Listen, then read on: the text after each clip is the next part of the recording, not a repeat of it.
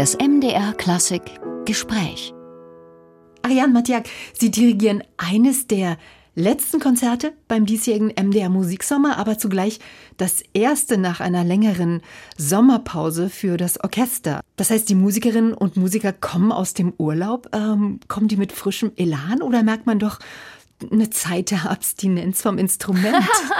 Man merkt beides und das tut gut auch. Aber frische, frische Luft und frische Energie ist natürlich äh, etwas, das wir uns äh, wünschen. Und äh, ich glaube, das ist sehr angenehm, ein frisches Orchester wieder da am Arbeitsplatz zu haben. Besonders für so ein Programm. Das ist auch ein frisches Naturprogramm mit viel Freude da drin. So, es passt eigentlich perfekt. Denn Musikerinnen und Musiker sind ja ähnlich wie Leistungssportler. Sie müssen ja auch trainieren, sich fit halten. Ja. Äh, Bläser müssen ihren Ansatz ähm, trainieren. Wie ist das eigentlich bei einer Dirigentin, bei einem Dirigenten? Können Sie auch mal ohne Konsequenzen pausieren oder müssen Sie sich auch konditionell ja fit halten? Denn es ist nicht nur ein psychischer, sondern auch ein sehr physischer Beruf. Mhm, ja, das stimmt. Aber ich glaube, man muss mehr frisch im Kopf bleiben. Also das Gehirn zu trainieren, das ist ganz wichtig. Für meinen Körper persönlich, ich mache viele Yoga, das hilft mir äh, sehr, auch wenn ich im Urlaub bin, äh, weil wenn ich mit meinen Kindern bin, das ist auch sehr sportlich, ich muss sagen. Aber ja, um frisch zu bleiben, im Gehirn, äh, natürlich, es ist sehr gut, viele andere Sachen zu machen und viel lesen, äh, viele neue Sachen zu entdecken. Ein Teil unserer Arbeit ist, äh, die Leute zu inspirieren. Ne? Aber wir müssen selber, um die Leute zu inspirieren, die Inspiration auch irgendwo Herholen. kriegen, mhm. erholen, genau. Und bei mir, wenn ich laufe in der Natur, es, es, es ist schon was sehr Besonderes. Das inspiriert mich für eine neue Saison zum Beispiel wieder wieder mit vielen neuen Ideen da zurückzukommen. Jetzt haben Sie gerade von Ihren Kindern gesprochen. Wie, wie erleben die Ihre Mama, wenn die da oben steht vorm Orchester mit 80 Leuten und dieses Orchester dirigiert? Ist das eine Respektsperson? Wie, wie, wie reagieren Ihre Kinder? Ja, die sagen, Mama, komm zu Hause zurück. Warum bist du da? Du musst mit uns sein. nee, also ich meine, das zeigt vielleicht zu denen, dass ähm, alles ist möglich, wenn man die Wunsch äh, oder ein Traum hat im Leben. Und das ist genau, was die haben verstanden. Ich glaube, mich zu beobachten, also die, die Mama ins Pult. Äh, ich habe ein Kind, der hat auch große Träume, äh, sehr ambitioniert und ähm, natürlich dadurch denkt er, alles ist möglich und äh, zum Recht, mhm. ja, wenn man will. Man kann. Und Sie haben es gezeigt, dass es möglich ist. Sie wurden in Paris geboren und in eine Familie hinein, wo beide Eltern Opernsänger waren. Also ja. Es war trotzdem Ihr Traum, Dirigentin zu werden, nicht den Gesang zu wählen, sondern nein, ähm, nein, das Dirigieren, nicht. oder? Eigentlich wollte ich zuerst Astronaut werden. Also wirklich. Also sind die Sterne greifen. ja, also ganz anders Bereich. Aber ich habe immer diese Empfindlichkeit äh, mit Musik und besonders, ich glaube, die große Chance war, dass meine Eltern haben mhm. mich auch mitgebracht, überall, ins Oper, ins Konzert. Äh, obwohl ich muss sagen, wenn meine Eltern auf der Bühne waren, das war immer ähm, eine sehr schlechte Erfahrung für mich, weil dann plötzlich waren meine Eltern andere Personen. Die hatten andere Rollen.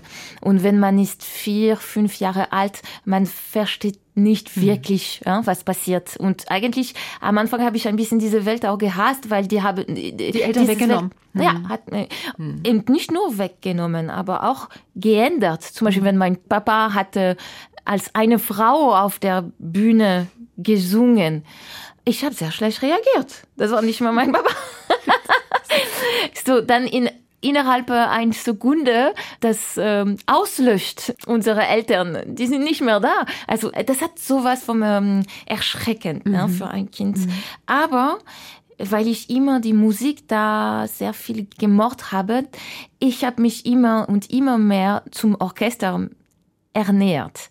Und da weil ich wollte nicht mehr der Bühne sehen, diese große Wahnsinn da mit meinen Eltern, da habe ich mich immer mehr konzentriert über die Musik und ich habe gelernt, dem Orchesterklang zu, mhm. zu lieben. Das ist so gekommen. Sie haben dann aber im berühmten Arnold Schönberg Chor in Wien gesungen? Das stimmt. Das ist ja sehr toll. Ja, ja. Ich hatte die Chance, in Wien dirigieren zu studieren und mein Lehrer, äh, Chorleitungslehrer, das war ein von den vielen Nebenfächer, das wir hatten, war auch also der Dirigent äh, der, der Arnold Schönberg Chor und da ähm, könnte ich, dürfte ich äh, damit singen und es waren unglaubliches gutes äh, Erfahrungen mhm. zu tun, ein Traum, ja. Nun sucht ja jede Dirigentin, jeder Dirigent äh, nach seiner eigenen Handschrift. Sie wurden von vier verschiedenen Dirigenten ausgebildet. Äh, verwirrt das nicht eher? Also stiftet das auch nicht ein bisschen Unruhe, um wenn man sich gerade selber finden möchte? Nein, überhaupt nicht. Ich glaube, das ist super wichtig, äh, sehr neugierig zu sein, open und äh, schauen, viele verschiedene äh, Wege zu machen. Weil sowieso am Ende, man macht mit unserem Körper, mit unseren Gedanken, mit unserem Gehirn. Also man kann sich inspirieren lassen vom Leuten, aber eigentlich, wenn man ins Pult äh, steht, man ist ganz nackt. Man ist sich selber. Man ist sich selber überlassen, ja, verwundbar. Ja, ähm, man ist äh, zerbrechlich und ähm, auch transparent durch unsere Gäste, unsere Art, die Musik auch zu bewegen. Äh, man zeigt auch einen Teil von unserer Persönlichkeit. Und je mehr man sich interessiert, auch in einem Kultur, in einem Sprache auch, äh, desto besser man kann auch die Musik von die verschiedenen Länder auch musizieren, glaube ich. Das hat mich wahnsinnig interessiert. Ariane Matja, wie ist es denn umgekehrt? Färbt Ihre Sprache, Ihre Provenienz, Ihre biografischen Wurzeln Färben die auf eine Interpretation ab? Ähm, ich würde sagen, nein. Aber je mehr, je mehr man die Kultur versteht, ich glaube, desto einfacher es ist, eine Farbe zu kreieren oder einen Satz mit viel Humor auch zu machen. Jetzt zum Beispiel äh, werden wir die achte Dvorak musizieren. Ne? Die ist voll vom äh, böhmischen Seele. Natürlich spreche ich kein Tschechisch, aber ich kenne die Kultur, ich kenne die Landschaften auch. Und je mehr man, man kennt auch, wie die Leute da in dieser Zeit besonders gelebt haben oder getanzt haben oder weiß, was weiß ich, dann hat man mehrere Möglichkeiten, innerhalb ein Satz, ein musikalischer Satz, ein Sekunde von dieser Flair, um ein Ton richtig zu farben oder ein kleiner Witz da, ein musikalisches Witz da, wirklich zu verstehen und dann natürlich zu machen, äh, wieder im Leben ne, zu schaffen. Und ich glaube, ja, das ist verbunden zu unsere Kenntnisse vom Kultur, auch unsere Kenntnisse von Menschen überhaupt. Wie ist das jetzt? Sie hm, begleiten mit dem Orchester Ihre Landsmännin, die Geigerin Alexandra Sum ist da ein französischer Zugang zu erwarten bei Bruchs Violinkonzert? Nein, überhaupt nicht. Äh, und ähm, Alexandra, sie, sie ist so wie ich, wir sind international eigentlich. Und Alexandra ist äh, nicht nur Französin, aber auch äh, halb äh, Ukrainerin, Russin. Also sie hat auch viele, viele Sprachen, Kultur und, und Welt im Herz und im Wurzeln. Also mhm. natürlich kann ich nicht sagen, weil man Französisch ist, dann äh, musiziert man besser französische Musik. Das ist ein Unsinn. Aber man hat natürlich diese gewisse Flair für die Musik.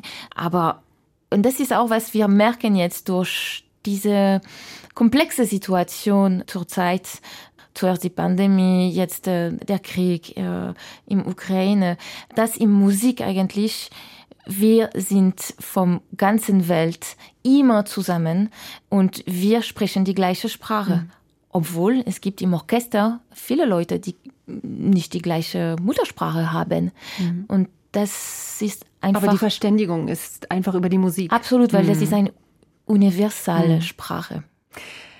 Der internationale Durchbruch bei Ihnen kam durch ein Einspringen für James Conlon in Montpellier, wo Sie als Assistentin angefangen haben.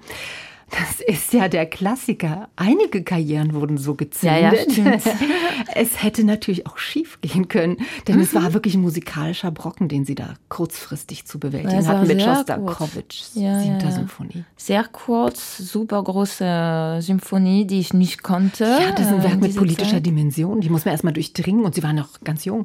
Ich war jung, ja. aber ähm, ich hatte auch, ich glaube in mir diese, also mein, mein Großvater war Ukrainer und der, der hat auch sehr viel da in dieser Zeit erlebt und natürlich das war ein eines Teil meiner äh, Familiengeschichte und das hat natürlich mich hm, inspiriert. Ja?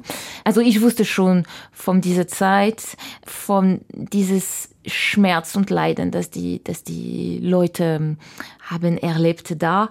Das war die Zeit der Blockade damals in Leningrad, also der Besatzung. Ja, absolut. Also äh, mhm. ein Krieg, Menschen, die sterben, äh, die sind geschlossen, die sterben auch vom Hunger, äh, so wie ein Teil meiner Familie in Ukraine äh, in 33. Also solche Sachen, die hatten viel Verbindung mit meiner ja, Familiengeschichte und und zwar, ich war jung, aber ähm, das war für mich sehr wichtig. Ich dachte, das ist auch kein Zufall, dass äh, diese Symphonie für mich jetzt ist. Also ich meine, als äh, Einspringen. Und das hat eigentlich äh, äh, mich sehr berührt.